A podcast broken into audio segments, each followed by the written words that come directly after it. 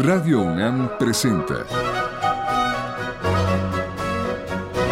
Retrato Hablado, Segunda Época. Una serie a cargo de Elvira García.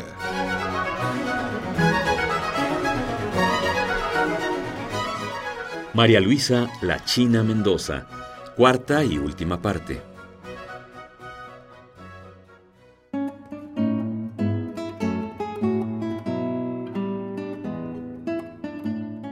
Emisión llegamos al final de la serie que hemos dedicado a la escenógrafa, periodista y escritora guanajuatense María Luisa La China Mendoza.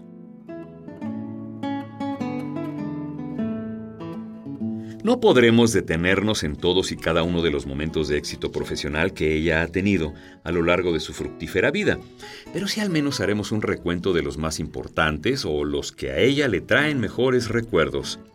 Comencemos pues dejando que nuestra invitada nos lleve por donde su memoria le indica.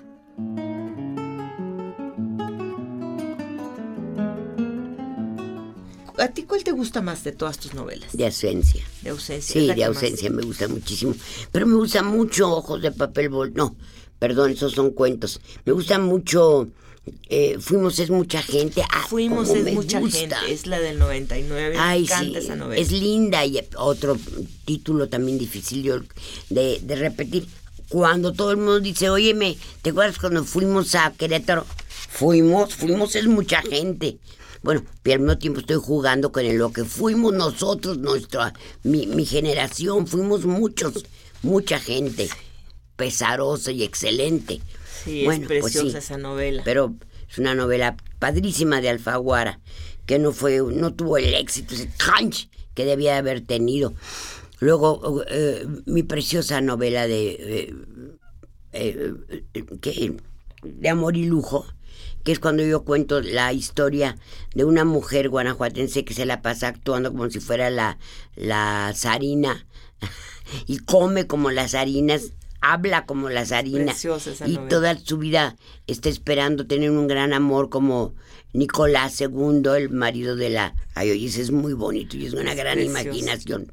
Pues no, yo creí que iba a ser un fregadazo, no, no, para nada. ¿No han tenido reedición? Sí, sí tiene muchas reediciones. Precisamente ahorita por Rúa me va a publicar, está a punto de publicar mi, mi libro de cuentos Ojos de Papel Volando, que ya tiene muchas, muchas reediciones. Todos mis libros están agotados en muchas reediciones, pero ese no es el, el, éxito que yo quiero. Yo lo que quiero es, no que me... Un día me preguntó un, un muy famosísimo recontra coronado, bueno, ¿qué quieres que te coronen en el eh, Estadio Azteca? Hombre, no sería mala idea. Sí, sí, eso quiero. Quiero todo. Como Rebeca Arenas, que siempre decimos que quiere todo. Quiero todo. Pero es inútil. Es un, un campo minado y cerrado para mí. El periodismo es una actividad que a la China no solo le ha dado grandes satisfacciones y premios, como el Nacional de Periodismo que recibió por primera vez en 1974. También ese oficio le ha permitido viajar, conocer ciudades y países y a grandes personalidades de la cultura y de la política. Muchas de sus vivencias desde el periodismo han quedado plasmadas para siempre en los libros La O por lo Redondo, publicado en 1971, Crónica de un viaje a Chile, que salió en 1972 y que le mereció en 1973 el premio Bernal Díaz del Castillo. En el 74 apareció Ra Re Rusia, la URSS, el cual recuerda la visita que la China hizo en los años 70 por las ex repúblicas socialistas. Oye, también haces una biografía de Carmen Cerdán. Es mi heroína más amada, principalísima.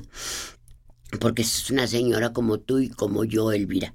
Es un- una de la misma clase, del, con la misma educación. Eh, tocaba, tocaba el piano, bueno, es su tiempo.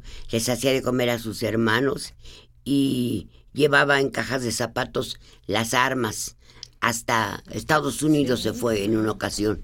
Una heroína preciosa, una mujer de, de su casa, regaba las macetas de geranios. Bueno, te lo estoy diciendo como la- lo que escribí sobre ella, ¿verdad? Hacía las camas, no tenía novio y si tenía nunca se supo, nunca se casó. se dedicó a- a educar a los hijos de su hermano Aquiles.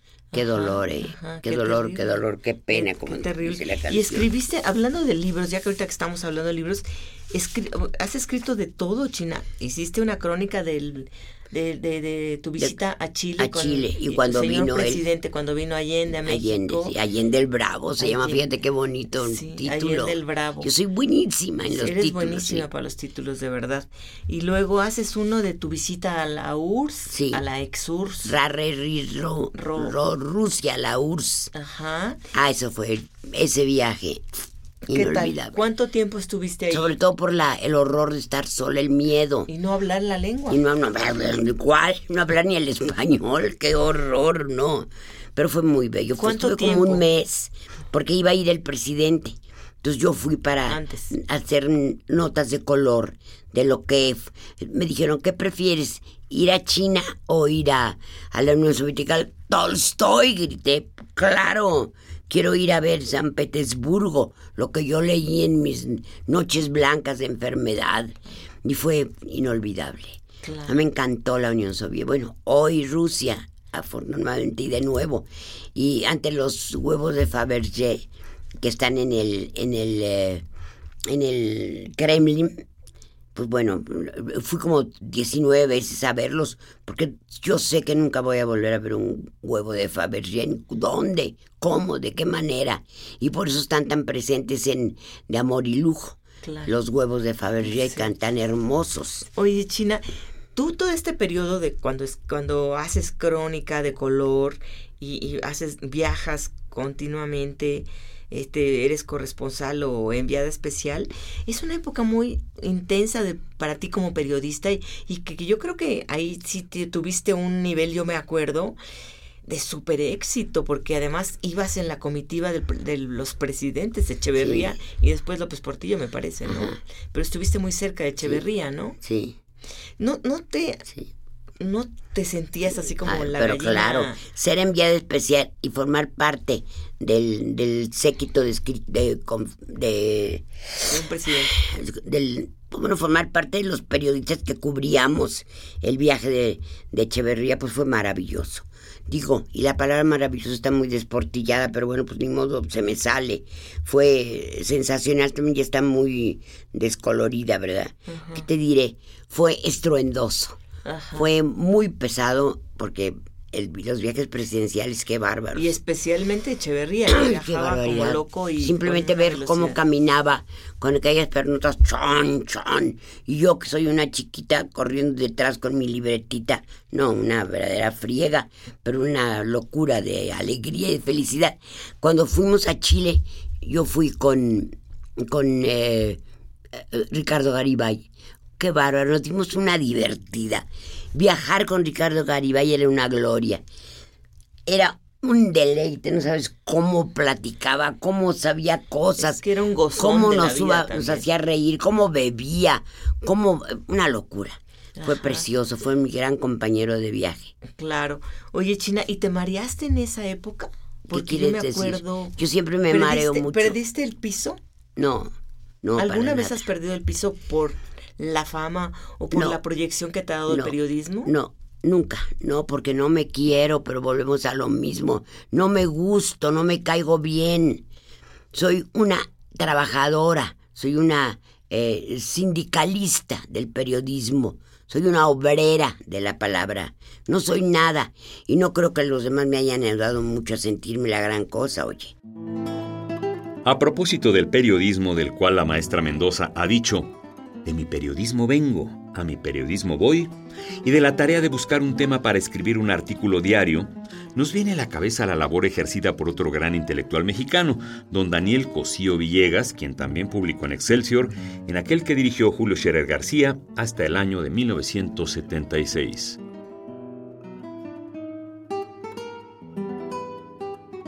Hay un libro que se titula Labor Periodística, que recopila algunos de los muchos artículos que Cosío Villegas publicó en Excelsior hasta mediados de los años 70. En uno de ellos, el escrito el 5 de marzo de 1971, Cosío Villegas decía, Escribir cada semana Fija obligatoriamente sin esperar a que la palomita de la inspiración tenga bien posarse en el hombro izquierdo para comenzar a escribir con la mano derecha, y esto tan suave, tan delicadamente, que no se ahuyente esa ave de canto melodioso. Escribir además no sobre lo que a uno le venga en gana, sino sobre el tema forzoso de la actualidad y que pueda interesar al lector necesariamente apresurado de un diario, eso es lo que yo considero todo un reto.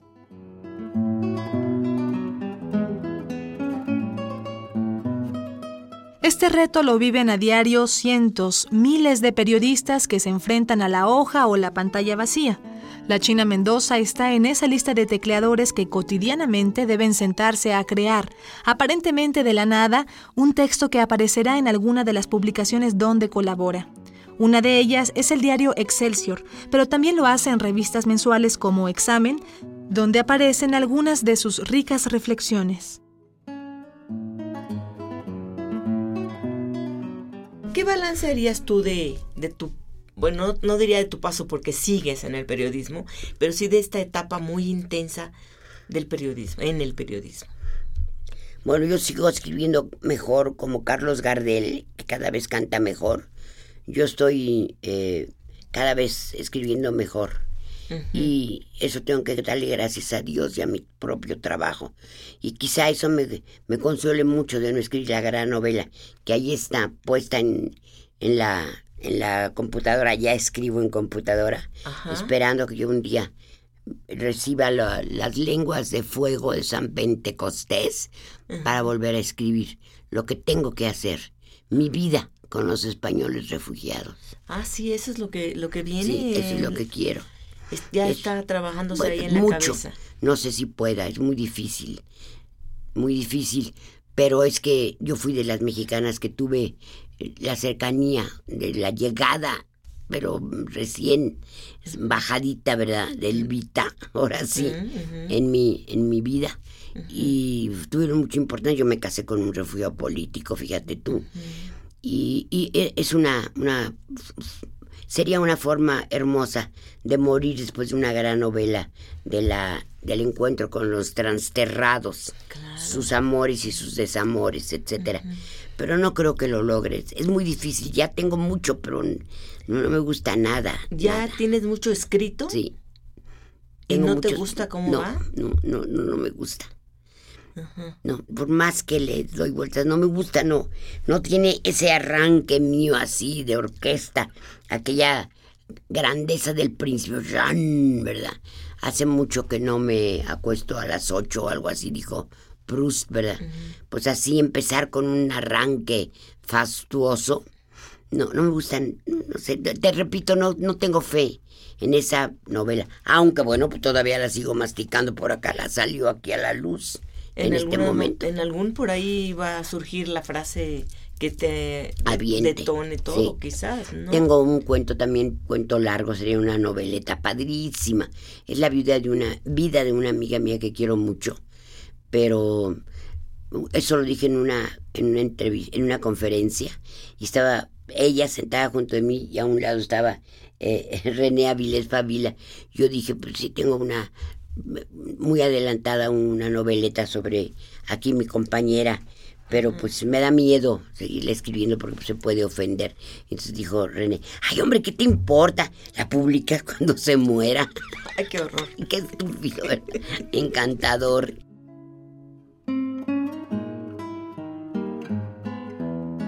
Oye, hiciste tele también. Hiciste un programa que se llamaba Un día, un escritor. Un escritor. Uy, ese fueron 20 años en el Canal 13. Siendo yo diputada, todavía llevaba las cámaras a la cámara para eh, entrevistar a mis compañeros. Escritores, y con ese te ganaste el premio de periodismo. Premio nacional de periodismo con una entrevista a Gabo y una entrevista a Carlos Fuentes, que son dos que fueron mis entrañables amigos, digo yo ya no sé, ya ni hablo porque estoy tan sola en esa casa llena de sol, de viento y de amor que francamente pues... ¿Pero eso se, fue... se te han muerto tus amigos o qué ha pasado? No, se han ido, pero no es por mí, es por la influencia de otros otros malos espíritus. Han sido muy eficaces, hacen muy bien. No importa, te repito, yo estoy muy bien sola. Leo mucho, escribo mucho. Cada vez leo más periódicos, eso no te lo acabé de decir. Sí, Qué dime. raro, ¿verdad? Que en lugar de antes leía puro libro, leo mucho periódico, mucha revista. La española, me encanta todo el, el país, me parece un periodicazo. En fin, ¿Y qué será? ¿Por qué? Porque hay muchos libros que No, leer. Porque la el tiempo este que está hirviendo, pues si lo que pasa a nuestro alrededor no te permite más que estar viendo qué es lo que va a pasar. El, está hirviendo el mundo, el universo y el mundo, sobre todo que es nuestro mundo, nuestro pobre mundo que está acabando con los animales que yo los adoro. Para mí la, mi vida son los animales, los niños mudos de Dios nuestro Señor.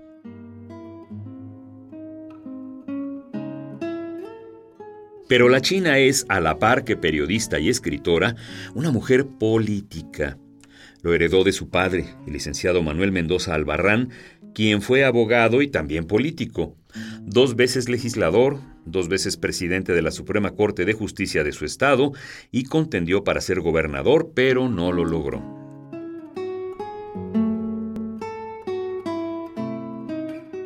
María Luisa Mendoza ha sido miembro del PRI desde hace varias décadas. Hoy que ese partido está a la baja, la China sigue siendo su orgullosa militante y aguanta con paciencia y sabiduría todas las críticas que hacia ella y hacia su partido se alzan a diario, y que crecen hoy más que antes ahora que vivimos en la época de los panistas.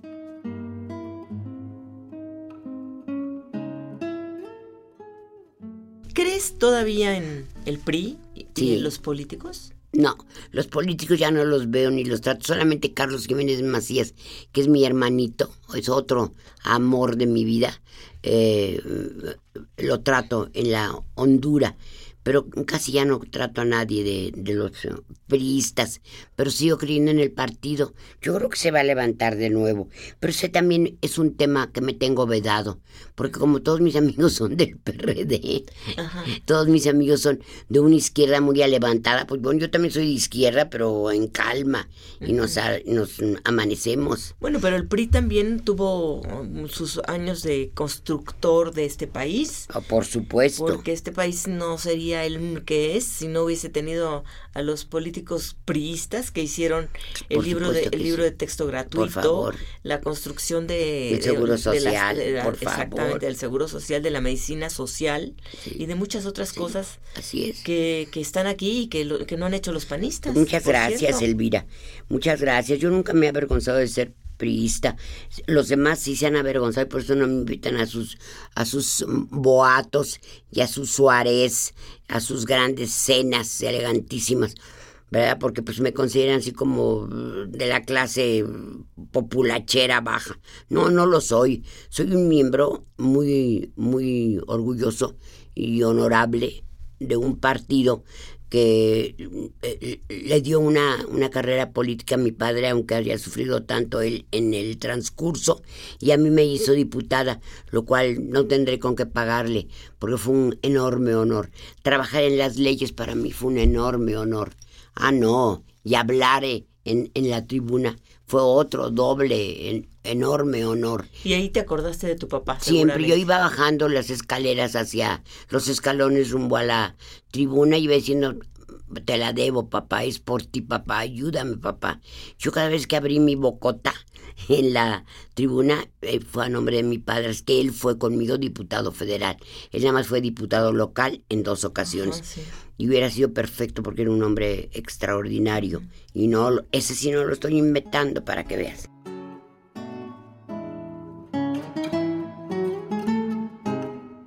Pero continuemos con el recuento de logros de la China Mendoza.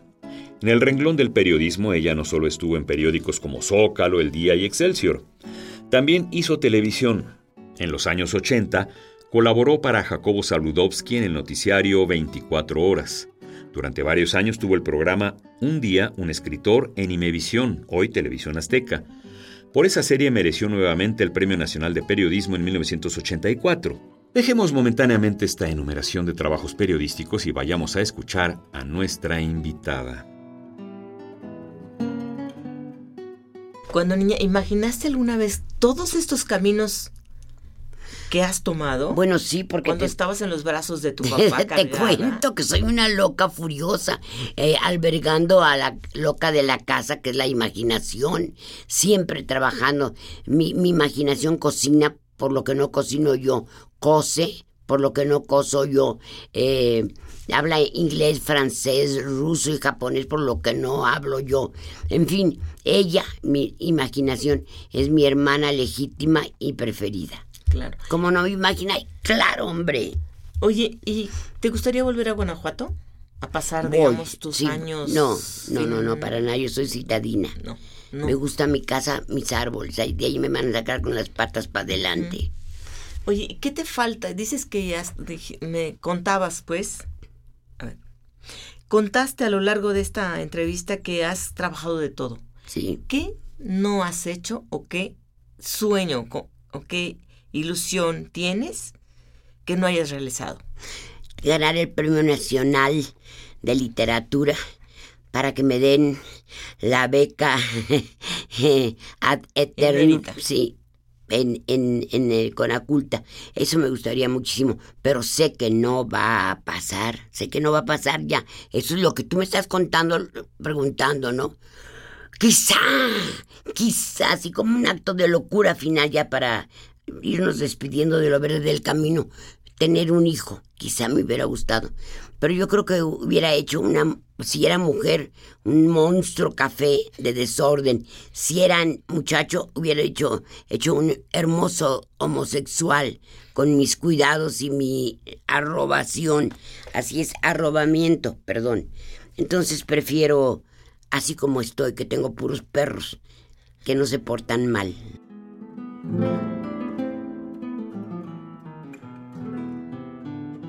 En el ámbito de la literatura, la China Mendoza publicó Con él, conmigo, con nosotros tres en 1971, De ausencia en 1974, El perro de la escribana en 1982, Ojos de papel volando, que es hasta hoy su único libro de cuentos y que se publicó en 1985.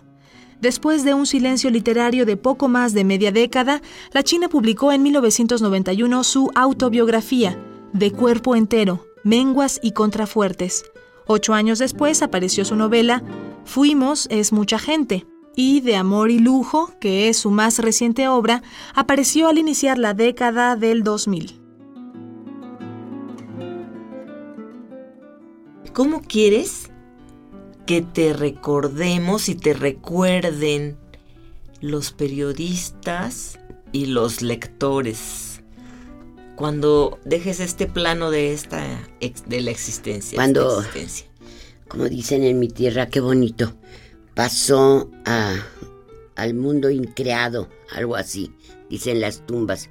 No, me- me- yo quisiera que me que los escritores me recordaran como escritora, los periodistas me recordaran como su colega es periodista y mis hermanos que tuvieran un milímetro de recuerdo para mí. Los demás, ay, pues que se hagan bolas, mano, ni me quieren ni los quiero. Así es que estamos a mano. ¿Y quieres que te admiren? Bueno, todos queremos que nos admiren, ¿no? A mí me hubiera gustado que esa admiración, esa admirancia, como decíamos Héctor Azar y yo, tuviera como, como un como un pago eh, adelantado, pues una, una tranquilidad económica, una salud imperecedera, una, un corazón habitado por el amor, un compañero a quien a tomar de la mano cuando estás dormida o cuando estás en el cine o en el teatro o cuando vas en un avión. Pues eso es lo que yo hubiera querido. Pero bueno, todo eso que te estoy diciendo no existe, así que hay para que seguimos hablando de Claro. puras fábulas de la señora María Luisa Mendoza. Con esas ganas por vivir nuevas experiencias y aprender más en el terreno de la escritura, María Luisa Mendoza se acercó al cine y escribió los siguientes guiones. Compañero Presidente, que hizo en 1972 y que versa sobre el trabajo realizado por el chileno Salvador Allende. En 1973 publicó Cartas a una amiga y en 1974 creó el guion Guanajuato a la vista para promover culturalmente a su estado natal. La China es desde 1963 miembro de la Academia de Ciencias y Artes Cinematográficas.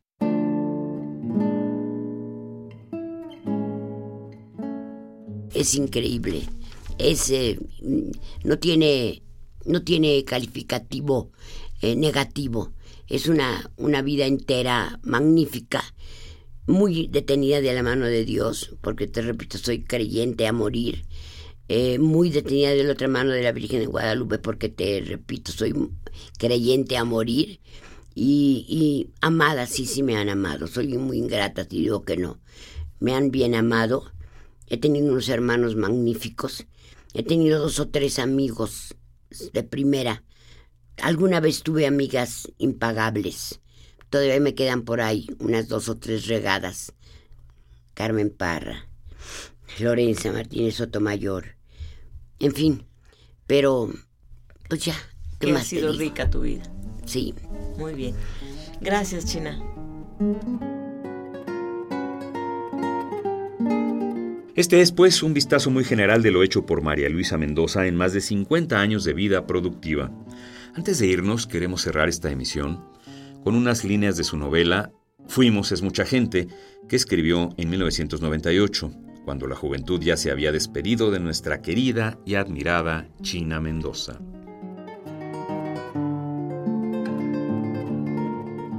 Con que esta es la edad el miedo, la advertencia atávica, el temor agazapado de morirse, intermitente como el amor, siento como la mordedura y el agobio pasan a mayores.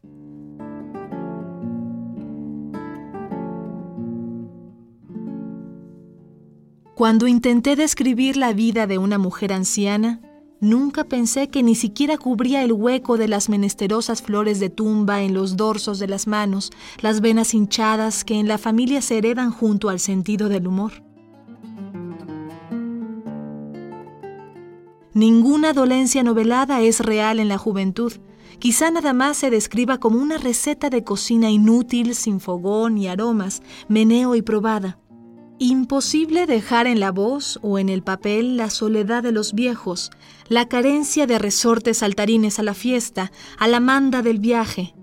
Por supuesto, no deseo la muerte, pero la edad es saber que el préstamo va a terminar y el pago se acerca.